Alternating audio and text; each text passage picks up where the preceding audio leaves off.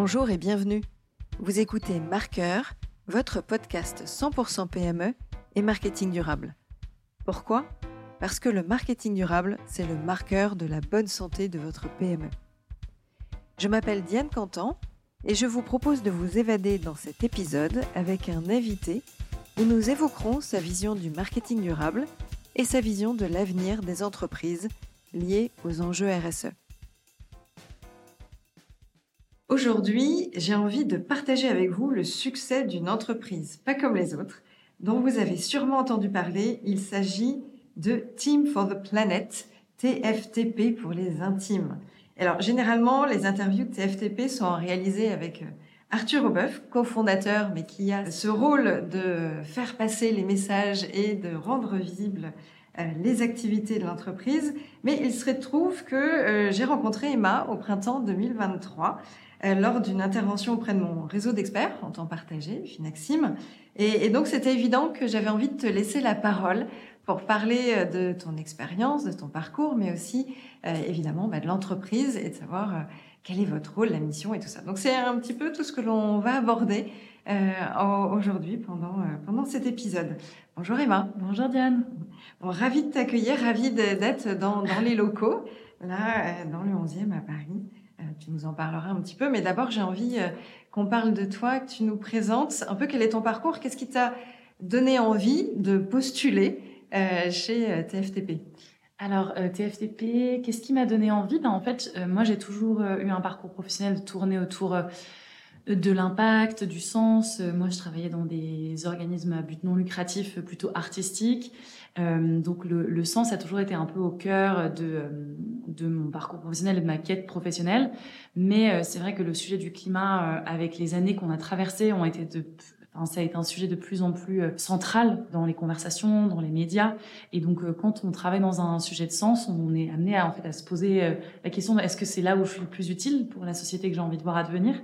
Et euh, même si euh, la culture est un levier, je pense, gigantesque pour la transformation de nos sociétés, c'est vrai que le sujet du climat euh, m'appelait. Et euh, du coup, je me suis intéressée à plein de projets en lien avec le climat. Et il s'avère qu'un soir, à 1h du matin, sur LinkedIn, j'ai vu une offre d'emploi passer. Et du coup, je me suis dit, allez, on se lance. C'est pour moi. il, faut, il faut que je tente et ça, et ça a fonctionné. Ouais, ça a fonctionné. Et alors, du coup, quelle est ta mission là aujourd'hui? C'est quoi ton rôle? Alors, c'est une mission euh, qui est un peu nouvelle, comme je te disais, et euh, qui a beaucoup évolué parce que quand on est dans une petite entreprise, moi, je suis arrivée, j'étais la troisième salariée d'entreprise. Génial. Et en fait, la mission a beaucoup évolué. Euh, moi, je suis aujourd'hui directrice des grands investisseurs, ce qui recoupe une réalité qui est un petit peu différente de quand on est arrivé. Mais pour la faire courte et simple, moi je m'occupe aujourd'hui de euh, fédérer nos plus grands investisseurs actuels, donc euh, qui sont au nombre de cinq. C'est un peu le club des cinq. Mhm. les fidéliser, de les fédérer et de faire en sorte que ce soit des beaux ambassadeurs pour le projet, parce qu'il n'y a rien de mieux pour un projet que d'avoir des ambassadeurs qui ont investi qui se mobilisent et qui euh, voilà qui engagent aussi d'autres personnes. Et euh, mon rôle c'est aussi d'aller en, en, trouver des nouveaux donc de faire le club des 6 le club des 7 le club des 10 voilà. Et donc ça c'est mon rôle euh, parce qu'on a besoin euh, dans un projet comme Team for the Planet d'avoir à la fois beaucoup beaucoup d'investisseurs et d'associés qui investissent des tout petits montants parce que ça ça a beaucoup de sens et c'est extrêmement puissant.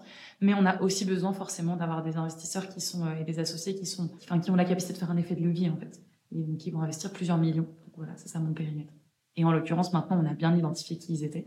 Euh, c'est euh, surtout des euh, entreprises familiales, des holdings familiales ou des entreprises qui sont encore détenues par des entrepreneurs ou des entrepreneuses qui ont les rênes de leur entreprise et qui ont envie d'impulser quelque chose aussi dans une logique de transmission. de se dire, voilà, moi j'ai créé cette entreprise et j'ai envie qu'elle s'empare du sujet du climat. Et donc, du coup, je veux me positionner de manière significative dans Team for the Planet. Alors, tu parles déjà d'associés, de financement, un, peu de, de l'ensemble de ces points-là. Euh, finalement, Team for the Planet, c'était Time for the Planet avant, mm. création 2019. Mm. Euh, maintenant, vous êtes une, une, dizaine, douzaine, quinzaine bientôt de, de, collaborateurs. Quelle est la réelle vocation? Alors, bah, la vocation de Team for the Planet, c'est euh, d'identifier, de financer et d'accélérer des innovations qui luttent à grande échelle contre le dérèglement climatique. Donc, euh, on est euh, et, et, de faire ça en rassemblant toute la société civile. Donc, de partir sur un modèle de ce qu'on pourrait appeler dans les termes techniques du crowd equity, c'est-à-dire qu'en fait, on va proposer à tout un chacun de devenir actionnaire de Team for the Planet à partir de 1 euro. Il faut avoir 18 ans et habiter dans n'importe quel pays du monde, à part les États-Unis, parce qu'on n'est pas habilité à recevoir euh, euh, des investissements des États-Unis, mais sinon tout le reste du monde, ça mm. marche. Et voilà, donc du coup, c'est euh, ces trois choses qu'on fait, et de le faire avec toute la société civile, parce qu'en fait, on a vraiment la conviction que le climat doit être un sujet dont tout le monde doit et peut s'emparer, et que l'investissement est un levier surpuissant pour décarboner à grande échelle. Voilà. Donc, quel type d'innovation on peut financer? Parce qu'on imagine qu'il y en a plein. Euh, juste euh, de nous expliquer un peu quel est le, schéma de fonctionnement. Euh. Oui, alors en fait, nous, on a une thèse d'investissement, hein, comme dans un fonds d'investissement un peu plus traditionnel.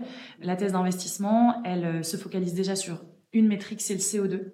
C'est-à-dire qu'on ne va pas intervenir sur le plastique, la biodiversité, sur d'autres limites planétaires qui sont absolument fondamentales. Hein. Ça, c'est un parti pris. Mais ça, c'est un parti pris. On se focalise sur le CO2. Et après, notre thèse d'investissement euh, repose sur les cinq secteurs les plus émetteurs de gaz à effet de serre d'après les rapports du GIEC. Donc, euh, c'est le bâtiment, l'agriculture, le transport, l'industrie et l'énergie.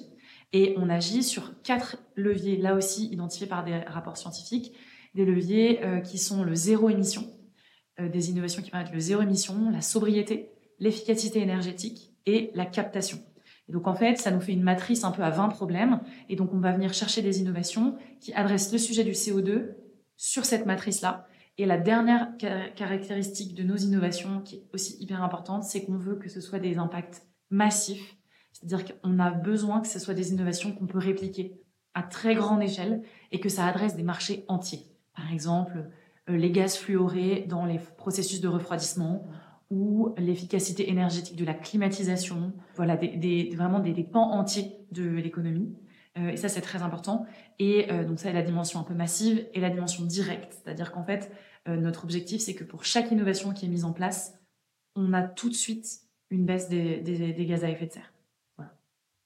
C'est les partis pris. C'est les, les partis pris et c'est la thèse parce qu'en fait, on a vraiment cette conviction que si on veut faire trop de choses, on les fait mal et on a vraiment envie d'avoir un focus qui est très clair aussi pour améliorer la lisibilité et faire en sorte que tout le monde sache qu'est-ce qu'on fait en fait.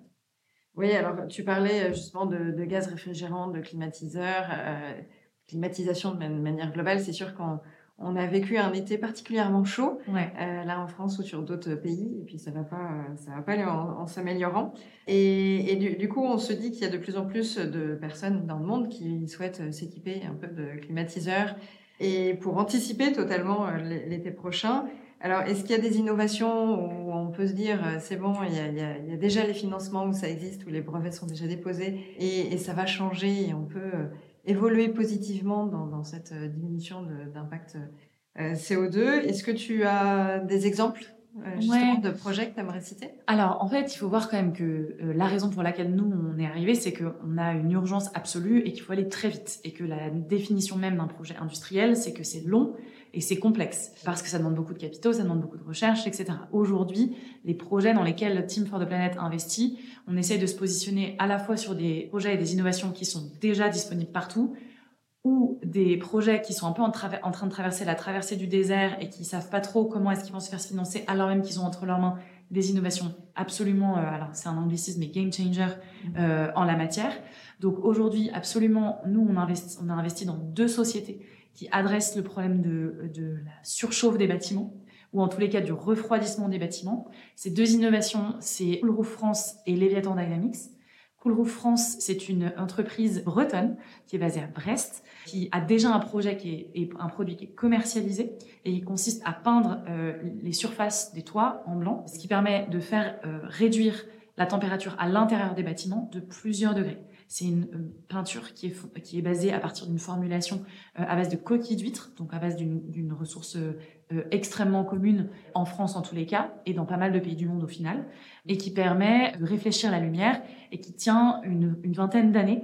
Donc il y a une, une, durée de vie qui est très longue par rapport à d'autres produits de cool roofing, puisque le cool roofing en fait c'est quelque chose qui est une technique ancestrale, hein, ça existe en Crète, en Grèce depuis des milliers d'années, mais Là, c'est une solution qui permet de massifier ça dans des très grosses surfaces euh, comme euh, les centres commerciaux, des bâtiments euh, industriels, des bâtiments de bureaux. Et ce qui est hyper intéressant, c'est que bah, France, aujourd'hui, c'est une solution qui permet concrètement de faire en sorte que des salariés d'une boîte qui bossent dans un bâtiment continuent de travailler dans un cas où s'il n'y a pas la peinture, ils ne peuvent plus venir travailler, tellement c'est absolument intolérable la température à l'intérieur.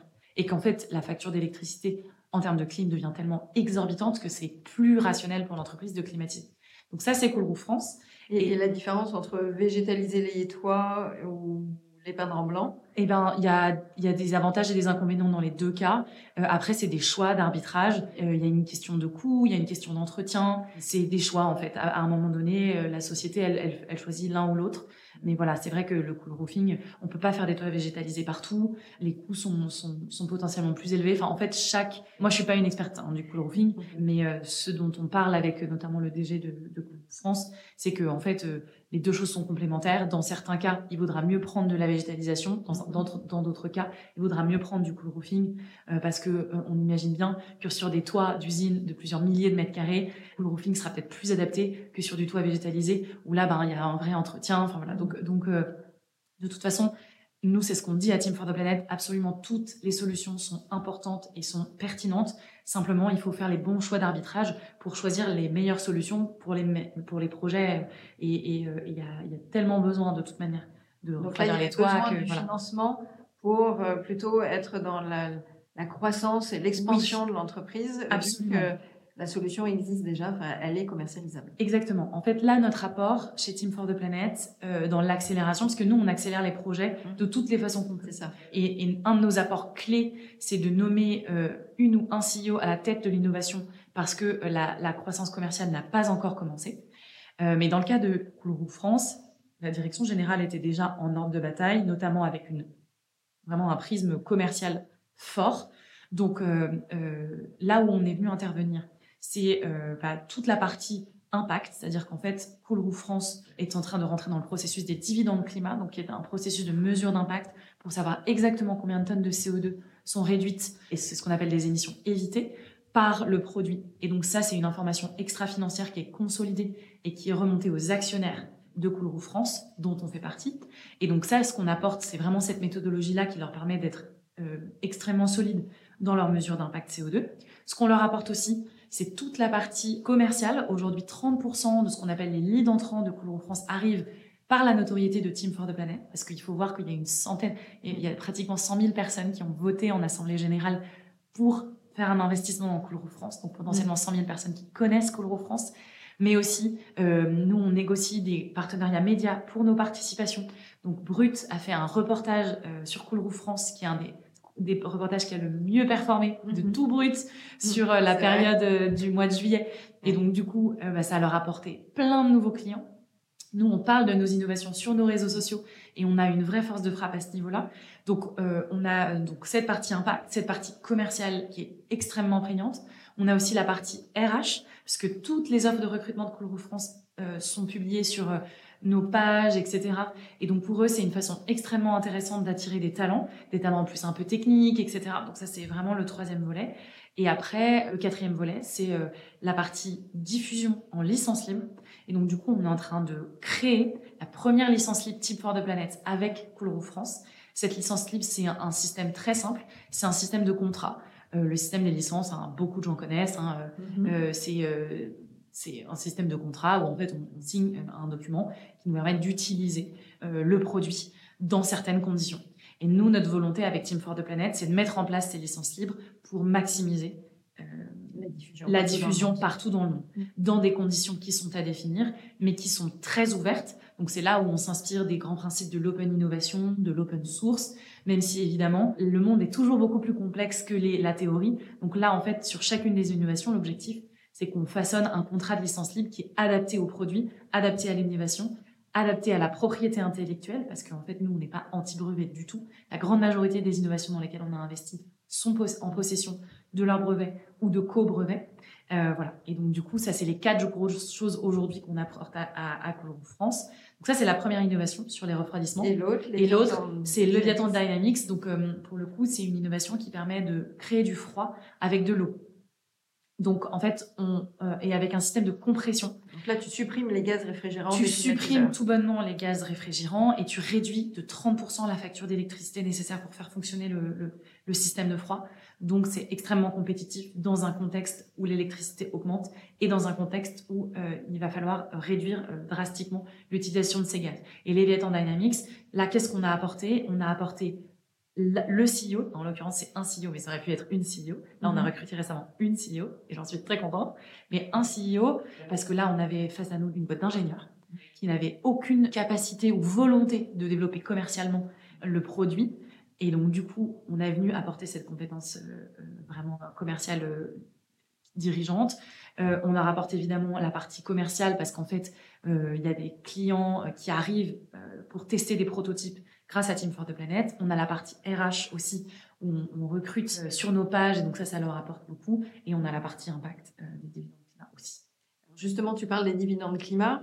Euh, Là, on est complètement dans un schéma à, à l'opposé, je dirais, d'une entreprise classique avec les dividendes financiers au niveau Ouais. des actionnaires.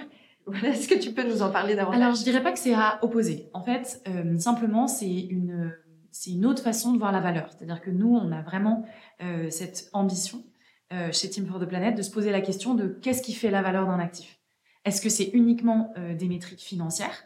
Est-ce que c'est aussi des métriques climat? Est-ce que c'est même des métriques sociales et sociétales?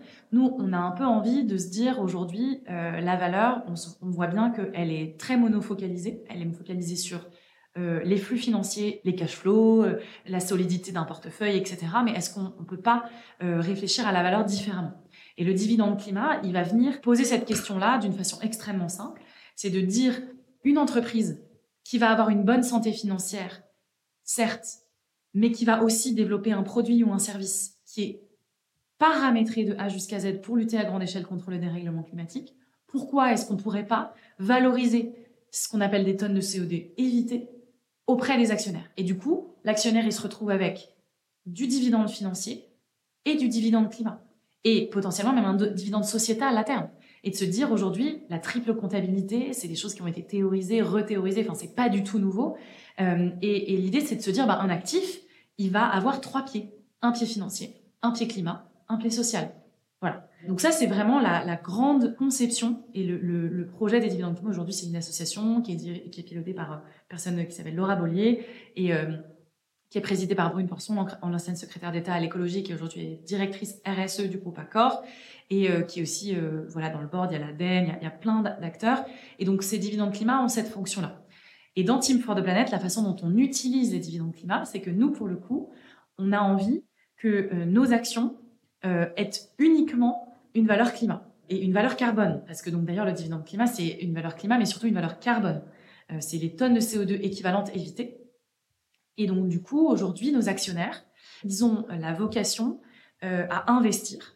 Ensuite, au bout de sept ans, euh, s'offre à eux trois possibilités. Soit ils restent dans le capital, soit ils sortent du capital en revendant leurs actions euh, à d'autres personnes qui voudraient rentrer, soit ils récupèrent leurs actions euh, un, pour un. Et nous, notre vocation, c'est de se dire, en revanche, pendant toute la durée où ils seront restés dans le capital de Team for the Planet, ils percevront des dividendes climat, euh, qui est en fait une sorte de boussole carbone qui leur dit, bah voilà, ton argent, que tu as mis 10 euros ou 10 millions d'euros, il a permis de euh, réduire X kilos, X tonnes, X dizaines, X centaines de tonnes de CO2. Parce qu'en fait, aujourd'hui, l'argent a un pouvoir gigantesque et a un rôle gigantesque à jouer dans la décarbonation. Et je pense que c'est aussi notre travail en tant que Team for the Planet de faire ce travail-là de sensibilisation sur, bien sûr, que ton argent, même avec 10 euros, même avec 100 euros, a un rôle à jouer dans la décarbonation.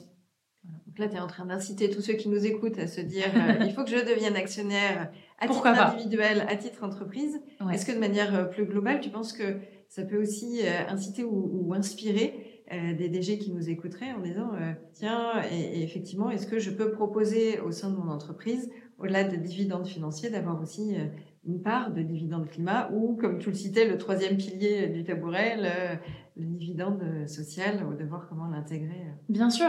En fait, euh, n'importe quel dirigeant ou dirigeante d'entreprise peut se dire à un moment donné, moi, j'ai envie que mon entreprise rentre dans une logique de contribution. On parle beaucoup de l'entreprise régénérative, l'entreprise contributive.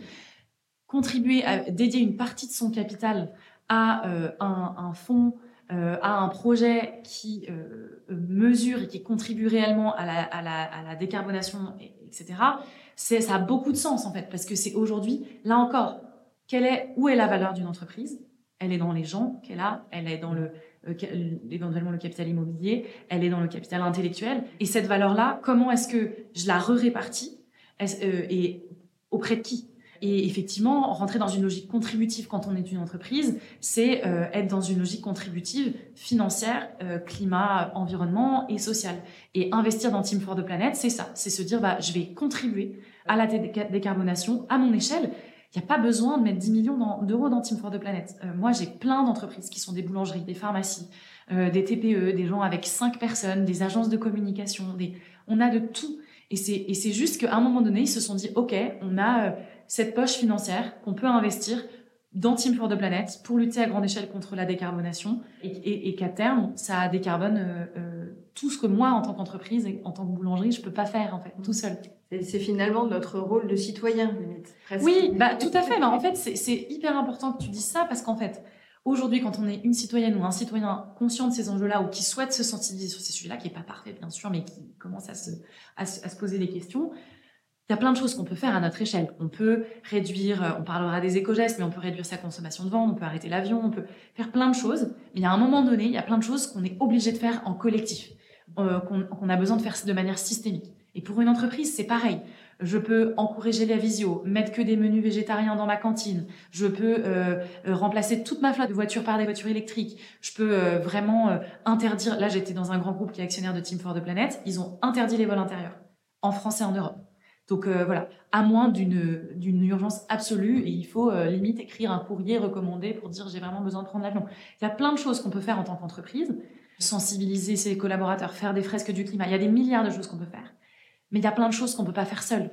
Moi, euh, si je suis, je prends un exemple un peu caricatural, mais moi si je suis un petit stand vente de guacamole à Paris, bah, euh, la manière de décarboner, ça va être de dire à bah, tout mon staff de venir à pied ou à vélo, euh, de financer des vélos électriques si besoin. Ça va être de prendre des avocats euh, qui poussent en Espagne plutôt que de les acheter au Pérou, de se dire bah, je vais prendre que des produits bio, de l'huile d'olive locale, etc. Machin. Mais à un moment donné, les, les avocats, il faut bien qu'ils viennent d'Espagne. Donc il faut qu'ils viennent en camion. Sauf que moi, dans ma petite échoppe de guacamole, mon job, c'est pas de décarboner la flotte euh, de la plus grosse entreprise de camions d'Europe. Enfin, je peux pas faire ça tout seul. À un moment donné, il faut que je prenne potentiellement de l'argent et que euh, une partie de la valeur que je crée, elle soit investie, voilà, dans un fonds qui va le faire à ma place et qui, on l'espère euh, très fort, d'ici dix ans, aura permis de faire émerger des systèmes de batteries, de véhicules électriques pour des très grosses charges et qui du coup fera que quand j'achèterai mes avocats, bah, ils seront transportés par des camions électriques ou euh, ils viendront par voie fluviale ou on aura développé une façon de faire pousser des avocats euh, en France. Enfin bon voilà, c'est un peu caricatural et évidemment euh, l'avocat c'est un, un légume un peu problématique potentiellement parce que ça consomme beaucoup d'eau etc. Potentiellement il faut juste faire du houmous et plus du, du guacamole. Mais mais c'est juste pour donner un exemple, c'est-à-dire que n'importe quelle structure à un moment donné, a besoin de rentrer dans une logique collective, systémique, de coopération. Voilà.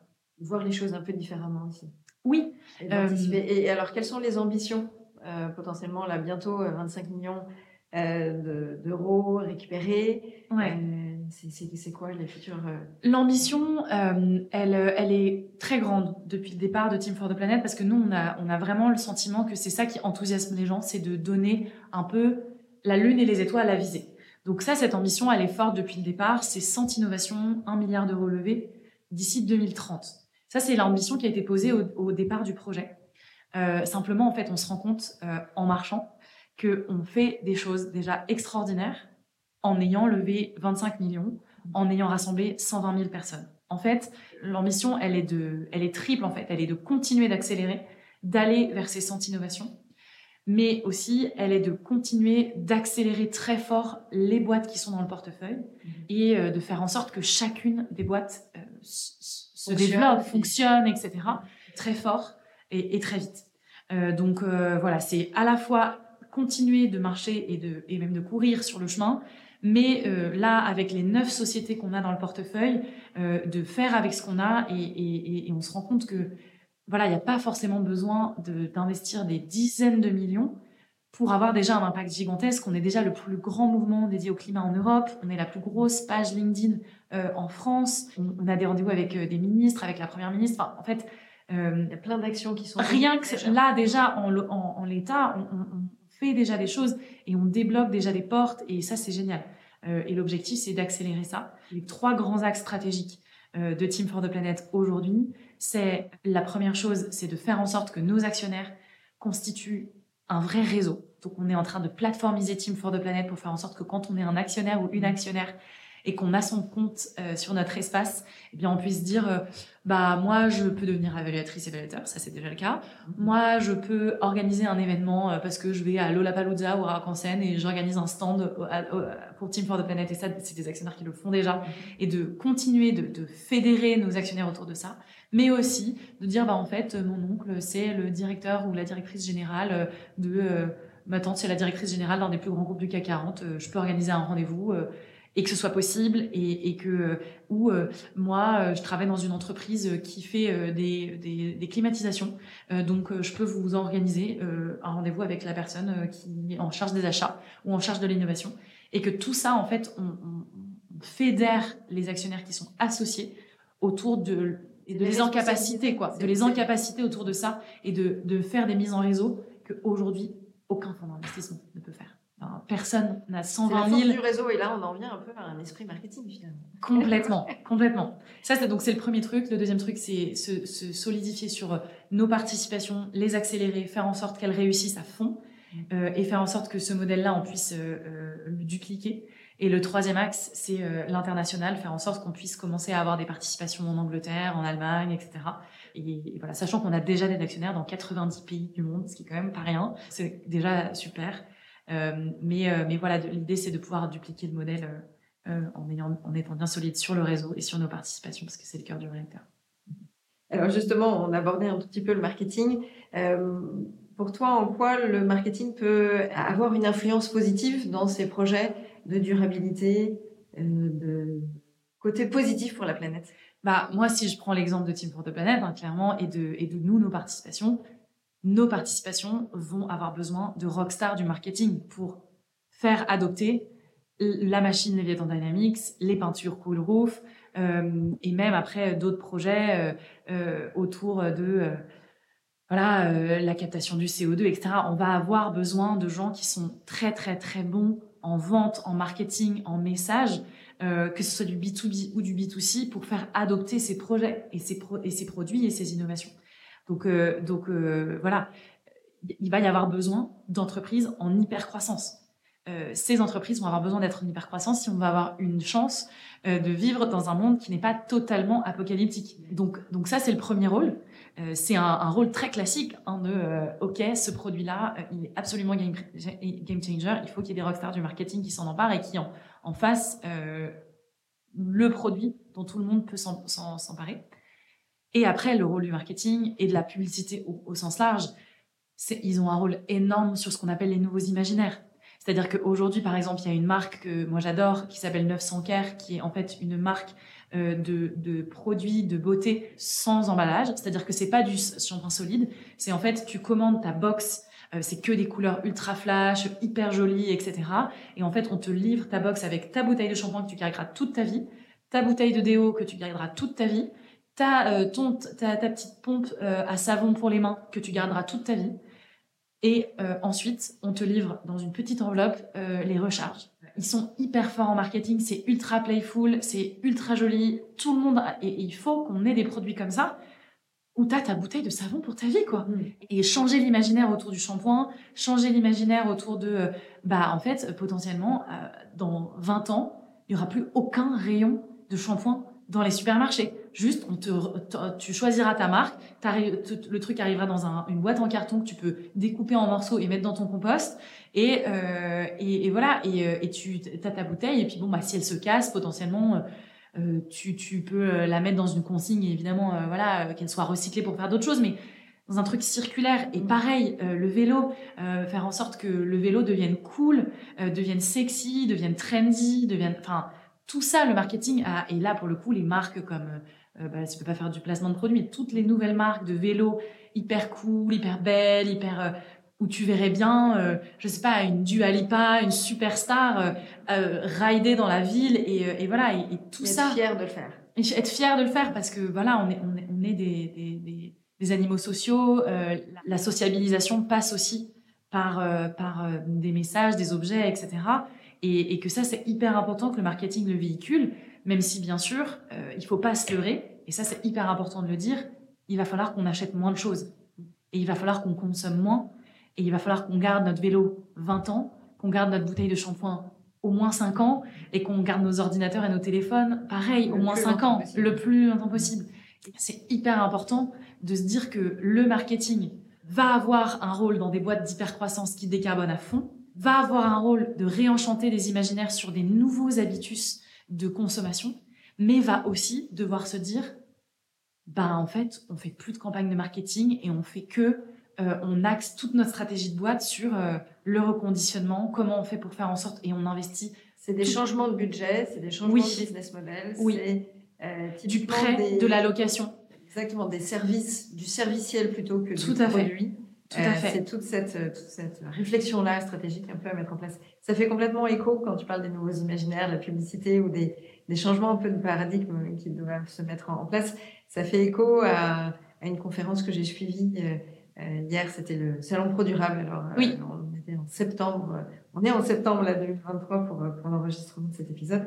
mais on est totalement dans ce rôle-là, aussi bien les marketeurs que les communicants, euh, sur comment faire changer l'état d'esprit, comment faire en sorte que ça devienne totalement naturel, de prendre un vélo ou de faire une, une balade en voiture, en petite voiture électrique, mm. euh, et, etc. Et tout, ces, tout ce qui se passe avec notre, notre quotidien, et de changer tout ça. Et je suis complètement euh, à une conférence que j'ai suivie euh, euh, hier, c'était le Salon Pro Durable. Alors, oui. on était en septembre on est en septembre là, 2023 pour, pour l'enregistrement de cet épisode, euh, mais on est euh, totalement dans ce rôle-là, aussi bien les marketeurs que les communicants, euh, sur comment faire changer l'état d'esprit, comment faire en sorte que ça devienne totalement naturel, de prendre un vélo ou de faire une, une balade en voiture, en petite voiture électrique, mm. et, etc. Et tout, ces, tout ce qui se passe avec notre, notre quotidien, et de changer tout ça. Et je suis complètement persuadée. Mais je trouve que euh, TFTP, c'est aussi un vrai succès pour moi en market et en com quand tu vois euh, l'existence 2019 euh, et en même temps l'étendue de visibilité qu'il y a eu en si peu de temps. Moi, je suis bluffée. Alors, du coup, c'est quoi les clés de succès Les recettes ouais, Je sais pas. c'est vrai que moi, je suis arrivée dans Team for the Planet, on était 30 000 actionnaires. On est 120 000. C'est énorme. C'est énorme la croissance là qu'il y a eu. Alors, le premier euh, pilier, je pense, du succès tout relatif, hein, vraiment, nous, on, prend tout avec beaucoup de pincettes. Euh, personne n'entendra jamais dire de quelqu'un qui fait partie de l'équipe permanente de Team for the Planet que Team for the Planet est un succès. C'est pas vrai. Enfin, donc c'est pour voilà. ça que moi je me Voilà, on est pas, on est très très très loin des cent innovations. On est très très très loin du milliard. On a encore des milliards de choses à faire vraiment. Mais euh, en tous les cas, on va dire que l'essor de Team for the Planet depuis trois ans euh, repose sur un premier fondement, qui est la joie. C'est-à-dire qu'en fait, on est arrivé sur un sujet extrêmement anxiogène et traditionnellement extrêmement euh, euh, terrifiant, euh, avec un nouveau message, qui est la joie. Et les émotions. Ouais, la joie, l'humour et les émotions positives. Et ça, c'est quelque chose qui n'a pas changé et qui ne changera jamais dans le projet. C'est-à-dire qu'en fait, aujourd'hui, et c'est pour ça que je parle de réenchanter les imaginaires, etc., le futur désirable, il est à portée de main, il existe, on peut le faire exister, alors avec des stratégies de marketing euh, ou pas, mais voilà. Et nous, on a vraiment envie de mettre les gens en action à partir d'émotions positives. Ça ne veut pas dire qu'il ne faut pas des émotions négatives sur les sujets du climat. Il y a des scientifiques qui euh, utilisent les émotions négatives, il y a des activistes qui utilisent les émotions négatives. Elles sont importantes. Et souvent, c'est les premières émotions qui vont mettre les gens en action. Mais nous, là où on s'est positionné, c'est les émotions positives. Et notre stratégie de marketing et de communication repose là-dessus. Euh, donc ça, c'est hyper important. L'humour et la joie. Première chose. Après... Euh, j'aime beaucoup les posts, hein, je fais un petit aparté, mais j'aime beaucoup les posts euh, sur les réseaux sociaux, justement. oui, fait bien sourire. mais parce qu'en fait, ça désarçonne les gens. Et, en même temps, ça les fait adhérer. Et en fait, on se rend compte que c'est la joie qui fait que les gens se mettent en action. Pourquoi est-ce qu'aujourd'hui, on a 7000 personnes qui décident de prendre 20 minutes à plusieurs heures par semaine pour évaluer des innovations sur notre plateforme d'innovation? D'ailleurs, petit, euh, petit euh, euh, placement, vous pouvez devenir évaluatrice ou évaluateur de Team for the Planet à n'importe quel moment. C'est vraiment une super façon de nous aider. Pourquoi on a plus de 7500 personnes qui se sont formées et qui font ça de leur journée? Parce qu'en fait, nous, on leur, on leur procure des émotions positives, on leur dit voilà comment te mettre en action, et on peut y arriver Et, on peut, tu peux trouver une place dans ce combat qui est, en tous les cas, cette grande aventure de décarbonation qui est sans doute le plus grand défi que l'humanité a jamais eu à faire face. Et, donc ça, c'est hyper important. Le deuxième volet, c'est euh, évidemment la partie, la partie euh, méthode, outil, sachant qu'on a une méthode qui est double, qui est à la fois très digitale et très en, présentiel physique. Je m'explique. Euh, un des cofondateurs de Team for the Planet, c'est quelqu'un qui a fait tout son parcours autour de la création de communautés en ligne, digitale. Euh, il a géré pour euh, des, gros réseaux sociaux, euh, des réseaux américains, des, réseaux sociaux. Enfin, son rôle, ça a été de créer des communautés en ligne. Et donc, la méthodologie, ça a été de s'ancrer sur un réseau social, LinkedIn, et de tester, tester, tester, tester, et de produire du contenu. En l'occurrence, c'est Arthur Obeuf. Et lui, son rôle dans l'aventure Team for the Planet, ça a été de faire grandir la notoriété Team for the Planet en créant du contenu pendant 365 jours, il n'y a pas un jour où il n'a pas posté du contenu. Donc ça, c'est, enfin, tout le monde ne peut pas le faire. N'importe qui peut le faire, mais tout le monde ne peut pas le faire. C'est-à-dire que, ou tout le monde peut le faire, mais pas n'importe qui peut le faire. Mmh. C'est-à-dire que euh, ça a demandé une assiduité et une, et une capacité à tester et à apprendre de ça et de comprendre l'algorithme qui a été juste phénoménal.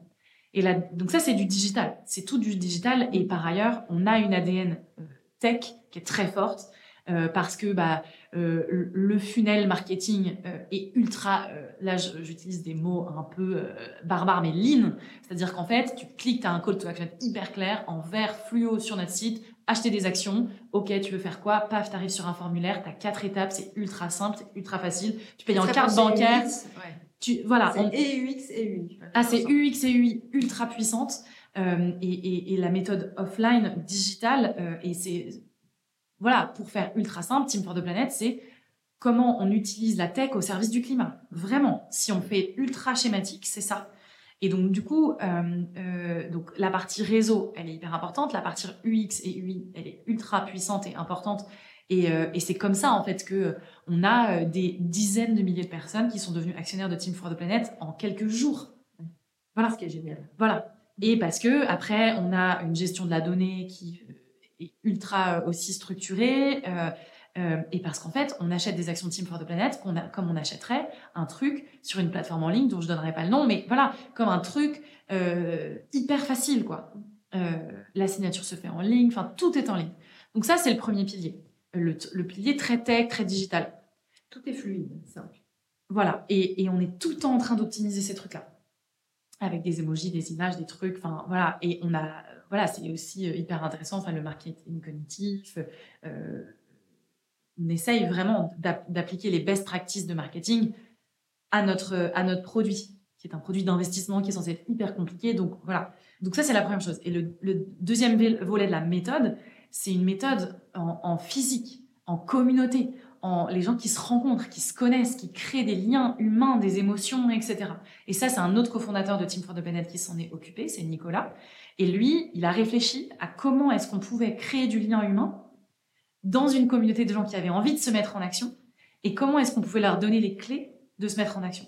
Et ça, euh, c'est quelque chose d'hyper euh, puissant euh, parce que on passe sur le volet des émotions. Alors, comme je le disais, le premier pilier, la joie et l'humour, crée des émotions offline et en digital. Mais c'est vrai que euh, la communauté aujourd'hui de Team for the Planet. D'ailleurs, là encore, vous pouvez rentrer dans la galaxie de l'action en vous formant. Il y a des formations organisées toutes les semaines pour rejoindre cette communauté géniale de gens euh, bah, joyeux et euh, pleins d'humour. Et l'idée, c'était vraiment de créer une communauté autonome et joyeuse. Et, et, là, pareil, une méthodologie qui a été mise en place, il y a une architecture de la communauté. Et pour en faire partie, il faut fonctionner de cette façon-là. Et ça permet d'avoir euh, des stands à Lollapalooza et à Rock en scène. Ça permet d'organiser des apéros. Ça permet de faire en sorte qu'il y ait des gens qui fassent des ramassages de mégots sur la plage. Tout ça, c'est des choses qui s'organisent euh, de manière autonome, qui créent du lien humain, qui fédèrent et qui créent, euh, et qui créent un, feu, en fait, sacré à l'intérieur du mouvement. Et donc vraiment, c'est l'existence. C'est cette dynamique positive, que ce soit. Ouais, c'est la création. offline, Exactement. Qui, qui, fait la recette magique. Voilà. Et c'est vraiment ces deux pieds-là qui sont hyper importants, je pense. Voilà. Ok. Et hum, alors pour toi, euh, quel est, euh, quel est le principe euh, si, je reviens du marketing pur, on a parlé beaucoup de, consommation, de, surconsommer, c'est-à-dire il va falloir apprendre à, consommer différemment, à consommer mieux et donc euh, moins. Mm. Euh, et, c'est quoi un petit peu le, dilemme entre cette notion de surconsommation et puis finalement un marketing durable et qui serait plus responsable? Bah, C'est un dilemme sans être un dilemme, c'est-à-dire qu'en fait, il y a des projets et des produits qu'il va falloir, dont il va falloir accélérer l'adoption. Donc là, il faut bourriner si on, reste un petit peu euh, prosaïque, quoi. Euh, sachant que tous ces produits-là euh, vont devoir être pensés d'une façon circulaire, avec une durée de vie extrêmement longue, etc. Il y a des produits qu'il va falloir arrêter d'acheter, par exemple des distributeurs de croquettes pour chiens. Bon, peut-être que c'est des produits qu'il va falloir arrêter de produire, tout simplement, surtout s'ils sont fabriqués euh, en Asie, euh, dans des conditions atroces, etc. Donc ça, il y, a vraiment des produits qu'il va falloir accélérer. Il va falloir, il va falloir qu'il y ait des produits qu'on arrête d'acheter, tout bonnement et simplement. Euh, et après, le marketing dans tout ça, bah, c'est le dilemme, il est là. Il est de se dire, en fait, il y a des produits qu'il faut qu'on arrête complètement d'avoir. Donc, il faut arrêter de donner envie d'acheter. Voilà. Il faut donner. susciter ce besoin. Exactement. Et qui, en plus. N'est pas nécessaire, n'est pas utile. N'est pas nécessaire, n'est pas utile.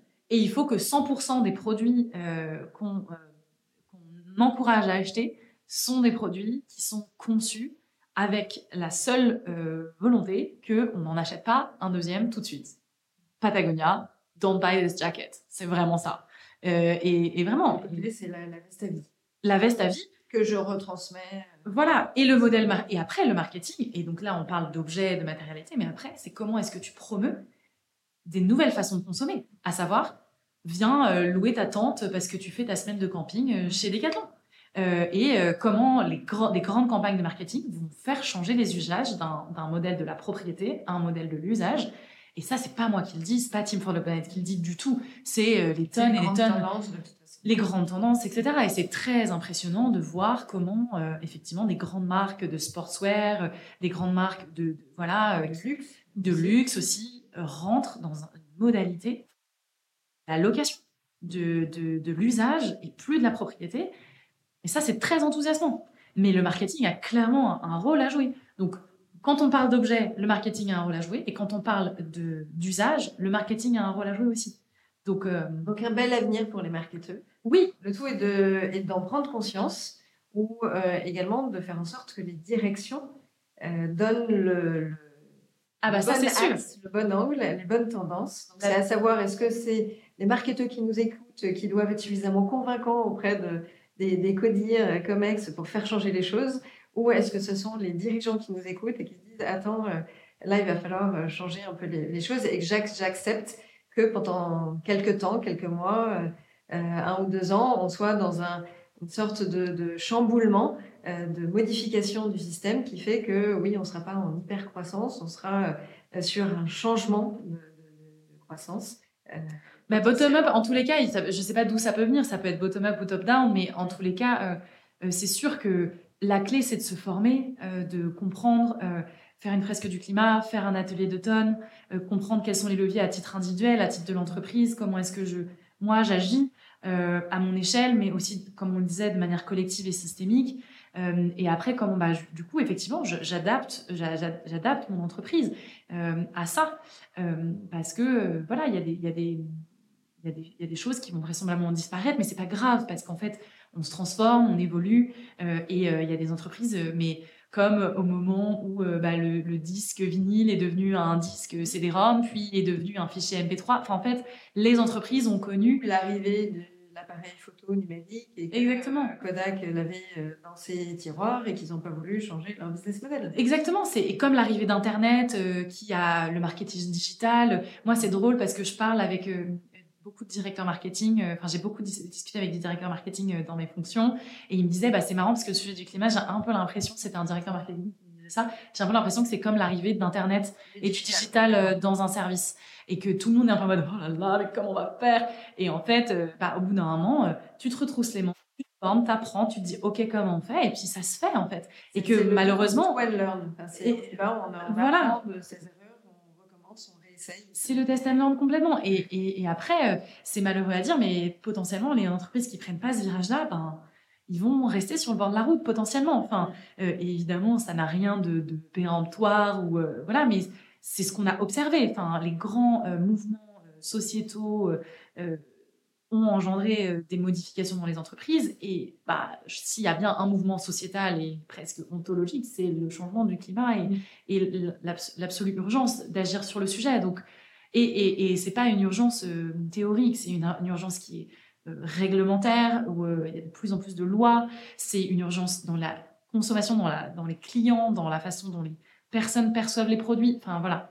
Donc, euh, donc voilà. Et les dirigeants d'entreprise ont, la, ont la possibilité de le faire parce qu'ils ont la possibilité de ce qu'on appelle rompre le triangle de l'inaction. Parce qu'en fait, si les États disent c'est les entreprises, les entreprises disent c'est les clients et les clients disent c'est l'État, au final, tout le monde se regarde en chien de faïence et personne n'agit. Et en fait, s'il y a un dirigeant ou une dirigeante d'entreprise qui se dit, bah moi, j'ai envie de rompre le, triangle de l'inaction et j'ai envie de me mettre en ordre de bataille pour faire en sorte que mes produits, les choses que je vends, des services ou des produits, ben, ils soient paramétrés pour exister dans un monde qui respecte les, les, cette limite planétaire, ben, go quoi. Mmh. Et il faut y aller et c'est possible. Voilà. Et ça, je suis entièrement euh, d'accord et, malheureusement, on en verra. Euh, peut-être d'ici quelques années, mais ceux qui n'auront pas euh, fait ce changement, cette transformation non plus digitale, il faut toujours la faire, hein, euh, mais cette transformation climatique, ou en tout cas planétaire, pour la, pour la planète, je suis sûre qu'il y a des entreprises, tout comme Kodak, ça paraissait une aberration de se dire que ça n'existe plus, et, il y a sûrement des, grands, des grands noms, des grandes marques qui disparaîtront parce qu'ils n'ont pas voulu aller dans cet axe-là. Tu parlais de la grande consommation de produits qu'on retrouve dans, nos, dans, notre salle de bain euh, et que dans les rayons, dans les linéaires, peut-être euh, plus tard dans les supermarchés, on en aura beaucoup moins ou ce sera différemment, eh bien, il faut effectivement que, ces entreprises-là, euh, qui sont leaders sur leur marché, acceptent ce, mouvement, cette évolution. Voilà, après, après voilà, je suis pas du tout une experte des produits de beauté, donc j'imagine qu'il y a des milliards de problématiques d'hygiène, etc., liées au packaging unique, etc. Mais en fait, c'est juste qu'il faut, il faut se dire, moi je pense que c'est la seule chose à se dire, c'est qu'en fait, il faut tout réinventer et qu'on a les clés pour réinventer et que ça va être extraordinaire. Enfin, en fait, de, tout se, de se reposer, de repositionner notre façon de vivre et de consommer, c'est un chantier euh, immense, euh, mais euh, qu'on n'a finalement pas trop le choix d'entamer parce qu'effectivement, il faut le faire, mais on peut tout écrire et on peut écrire les choses d'une manière très relou, très très contraignante, pas du tout sexy et, cool, comme on peut se dire, ok, comment on, en fait quelque chose d'hyper joyeux, d'hyper euh, attractif, euh, qui vont nous permettre de faire des nouvelles choses aussi. Enfin, voilà. Donc, ça, euh, ça peut tout écrire. Ça me fait complètement rebondir sur un autre, un autre axe quand on parle de cette surconsommation, de se dire comment on, on rend sexy les choses, les produits ou cette façon de consommer ou de consommer différemment. Euh, forcément, ça me fait penser au marketing d'influence, aux influenceurs qui ont un rôle énorme euh, sur les jeunes générations, euh, sur toute une cible de population qui seront les, consommateurs avec un panier moyen intéressant ces, prochaines années. Est-ce que tu peux nous parler un peu du projet que vous avez pour, pour les influenceurs? Bah, En fait, si tu veux, les influenceurs, c'est dans le, le, GIEC, dans le dernier rapport du GIEC, il y a des, il y a des phrases sur le sujet en disant les créateurs de contenu, les créatrices de contenu, les influenceuses et les influenceurs ont euh, la possibilité, slash la responsabilité, euh, de se poser la question de OK, comment eh bien, je, euh, je des produits et comment je réfléchis en fait à la consommation de manière générale. Puisqu'en fait, c'est quand même leur métier de faire acheter des produits. Donc c'est quand même un peu la base. Donc c'est très complexe, ça, ça euh, remet en, questionnement plein plein de choses dans leur travail et dans leur façon de vivre et de, juste de se nourrir hein, concrètement. Donc, euh, donc ça c'est la première chose, c'est que le GIEC le dit, mais du coup après comment on le met en œuvre? Et effectivement avec euh, avec Arthur, on a travaillé à un projet d'événement qui n'a pas eu lieu pour plein de raisons, mais où en fait l'objectif c'était vraiment de rassembler des influenceurs, des influenceuses, des créateurs et créatrices de contenu le temps d'une soirée pour déjà les sensibiliser au sujet du climat, parce qu'il y a plein de personnes, euh, comme n'importe quelle Française et n'importe quel Français, hein, qui, sont très éloignées de ces sujets. Ben, c'est normal. Enfin, je veux dire, c'est quand même un sujet qui est complexe, qui fait un peu flipper. Euh, tout le monde n'a pas le temps de s'intéresser, comme tout le monde n'a pas le temps de s'intéresser, je sais pas, euh, à la malnutrition ou voilà. Enfin, Et du coup, l'idée, c'était de faire en sorte qu'ils montent en compétence sur le sujet du climat d'une façon fun et, euh, et, très accessible, en fait. Parce qu'en fait, nous aussi, c'est ça. Donc, quand on met la joie et l'humour, c'est de faire en sorte que ces sujets du climat soient fun, joyeux et drôles, et surtout compréhensibles. Parce que je sais pas si toi, tu as déjà essayé de lire un rapport du GIEC, mais moi, je n'ai jamais réussi à en lire un en entier. Enfin, c'est quand même très compliqué ou en entier euh, de, bout en bout. C'est-à-dire que c'est quand même d'une complexité inouïe. Et c'est ça le challenge. Et donc du coup, cet événement, il avait vocation à rassembler ces créatrices et ces créateurs de contenu, de les sensibiliser et de leur dire, il n'y a pas besoin d'être parfait tout de suite pour agir. Vous pouvez engager. Vous pouvez vous engager, vous, à faire un truc dans votre quotidien. Et surtout, vous pouvez sensibiliser au sujet du climat votre communauté il y a des personnes aujourd'hui, des créatrices, des créateurs de contenu, qui touchent des millions de personnes par jour.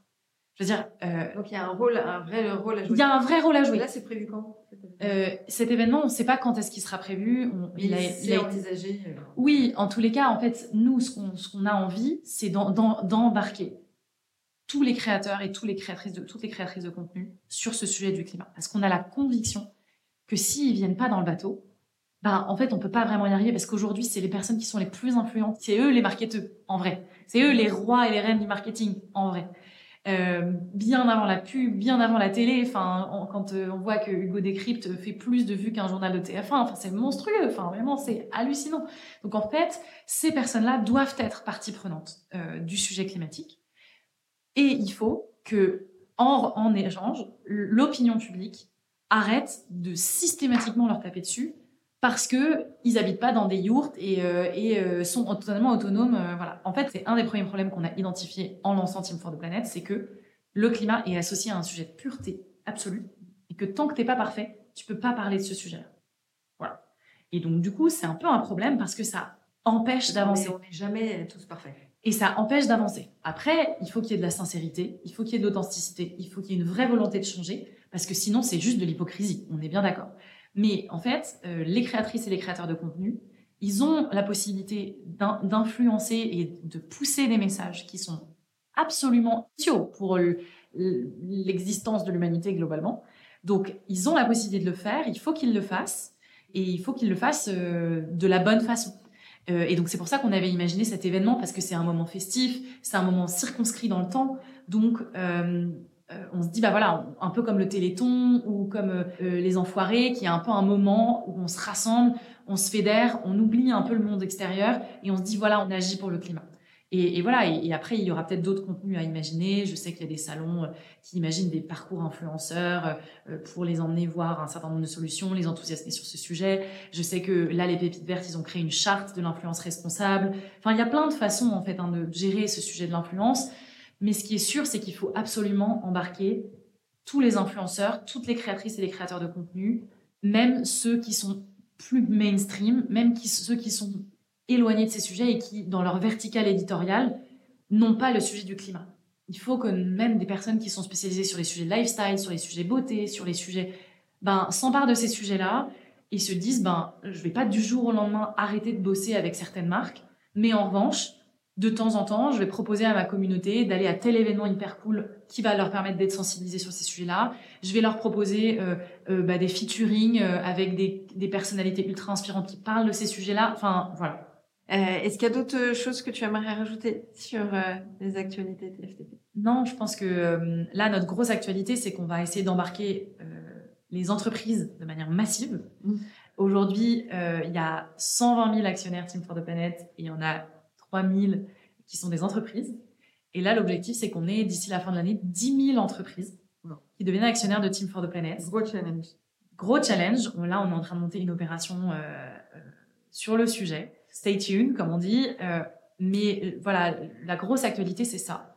Et c'est de se dire, en fait, il n'y a pas besoin d'être une grande multinationale pour mettre 1000 euros dans Team for the Planet.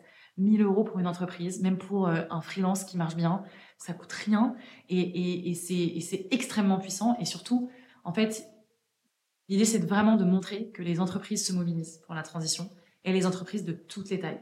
Et que, euh, voilà, il n'y a pas besoin d'être un membre du CAC 40 pour agir. Et c'est hyper important que les citoyens et les citoyennes l'ont compris. Je peux investir 10 balles dans Team for the Planet, mais c'est hyper important que les entreprises de toutes les tailles le comprennent aussi. et qui se mettent dans cette logique de contribution. donc ça, c'est la grosse actualité. Et, et, voilà, la fin de l'année va être extrêmement tournée sur ces sujets-là et j'espère que ce sera un succès parce qu'on a vraiment besoin de, de, des entreprises pour engager la, la transition et des entreprises de tous les secteurs et de toutes les tailles. Ok, good.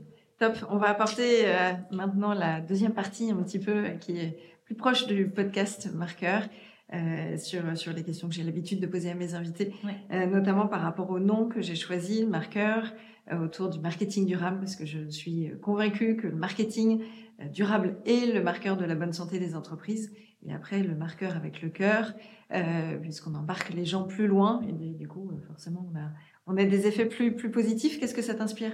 Bah, en fait, ça m'inspire simplement que nous, on a la conviction, en tous les cas chez Team for the Planet, et on le voit au quotidien, que de provoquer des émotions chez les gens, c'est ça, en fait, qui fait qu'il y a une adhésion, ça c'est ça qui a une mise en action. Donc, euh, donc clairement, en fait, euh, il faut faire les choses avec le cœur. Alors, avec le cœur, ça veut dire quoi? Avec les émotions, mais avec de la sincérité.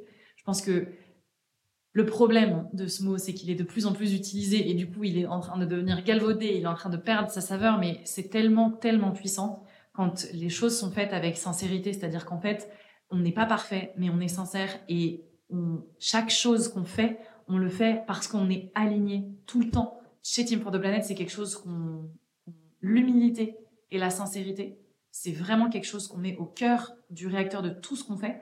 Et le troisième truc, c'est la transparence. Et en fait, c'est cette, cette, transparence qui permet de montrer qu'on est sincère. C'est-à-dire que, euh, voilà. Et, du coup, euh, oui, marqueur avec le cœur, parce qu'en fait, euh, si tu fais pas les choses avec le cœur, je pense que il y a quelque chose que tu rates. Tu peux aller très loin en n'étant pas sincère du tout. Je veux dire, il y a plein de gens qui, je pense, ont monté des business en n'étant pas sincère du tout. Je veux dire, pas dans le monde des bisounours, mais simplement, je pense que c'est très intéressant et c'est très puissant euh, et je pense que ça apporte un petit supplément d'âme euh, aux entreprises qui font les choses avec sincérité, avec le cœur, euh, parce que ben, ça permet de, créer des connexions et des liens qui qui sont qui ont pas de prix en fait.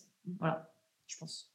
Belle belle réponse. Si j'aborde le côté de l'éco-geste, est-ce que toi tu as un éco-geste perso, pro que tu aimerais partager? Euh, alors l'éco-geste numéro un, c'est l'éco-geste évident, c'est d'arrêter de prendre l'avion. Euh, en fait, euh, l'éco-geste, c'est vraiment de se dire quel est moi à mon échelle l'impact que je peux avoir? Aujourd'hui, le geste qui a le plus d'impact, c'est d'arrêter de prendre l'avion.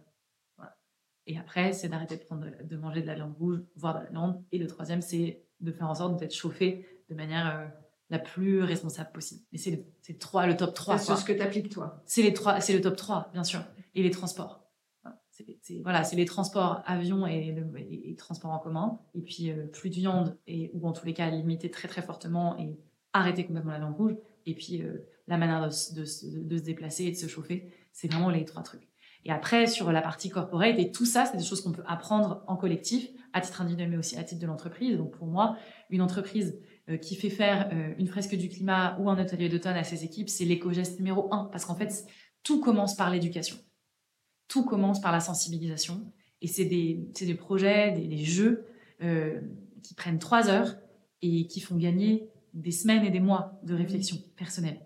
Tu apprends tout en trois heures et, ça, c'est vraiment hyper important, je pense. Euh, euh, les, deux sont liés, enfin, je, suis d'accord avec toi. C'est important de faire le, premier, mais c'est bien de ne pas s'arrêter juste à la fresque du climat et tout de suite de passer à l'action. Tout à fait. individuelle ou pensée collectif avec, euh, avec cet atelier d'automne qui est génial. Qui est génial et surtout qu'en plus, quand on le fait dans le cadre de son entreprise, on peut tout de suite, à la fin, se dire, bon, bah, en tant qu'équipe, quelle, quelle action on met en place, etc. Et ça, c'est hyper important. Euh, et puis, euh, et puis, non, non, je pense que l'éducation, c'est la première, c'est la première chose parce qu'en fait, l'éducation, le premier truc, c'est les ordres de grandeur. Et à partir du moment où tu connais les ordres de grandeur, tu sais quels sont les éco-gestes qui comptent. L'éco-geste numéro un qui compte, c'est l'avion. Et alors, pour conclure, la, la question sur euh, un invité auquel tu penserais pour un futur épisode de Marqueur Eh ben écoute, je te recommanderais chaudement une personne euh, extraordinaire qui s'appelle Célia Ploncelin. C'est la cofondatrice d'un projet qui s'appelle Tomorrow, d'un podcast, d'un livre, euh, mais également d'un livre sur les solutions, mais ils sont aussi en train de de monter un film sur bah, comment est-ce qu'on décarbone à grande échelle, etc. C'est une marketeuse de très grand talent.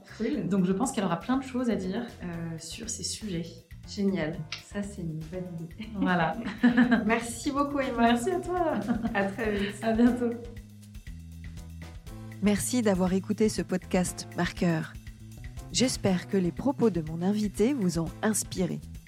Si vous avez apprécié ces échanges, n'hésitez pas à vous abonner à Marqueur et à liker l'épisode. À très vite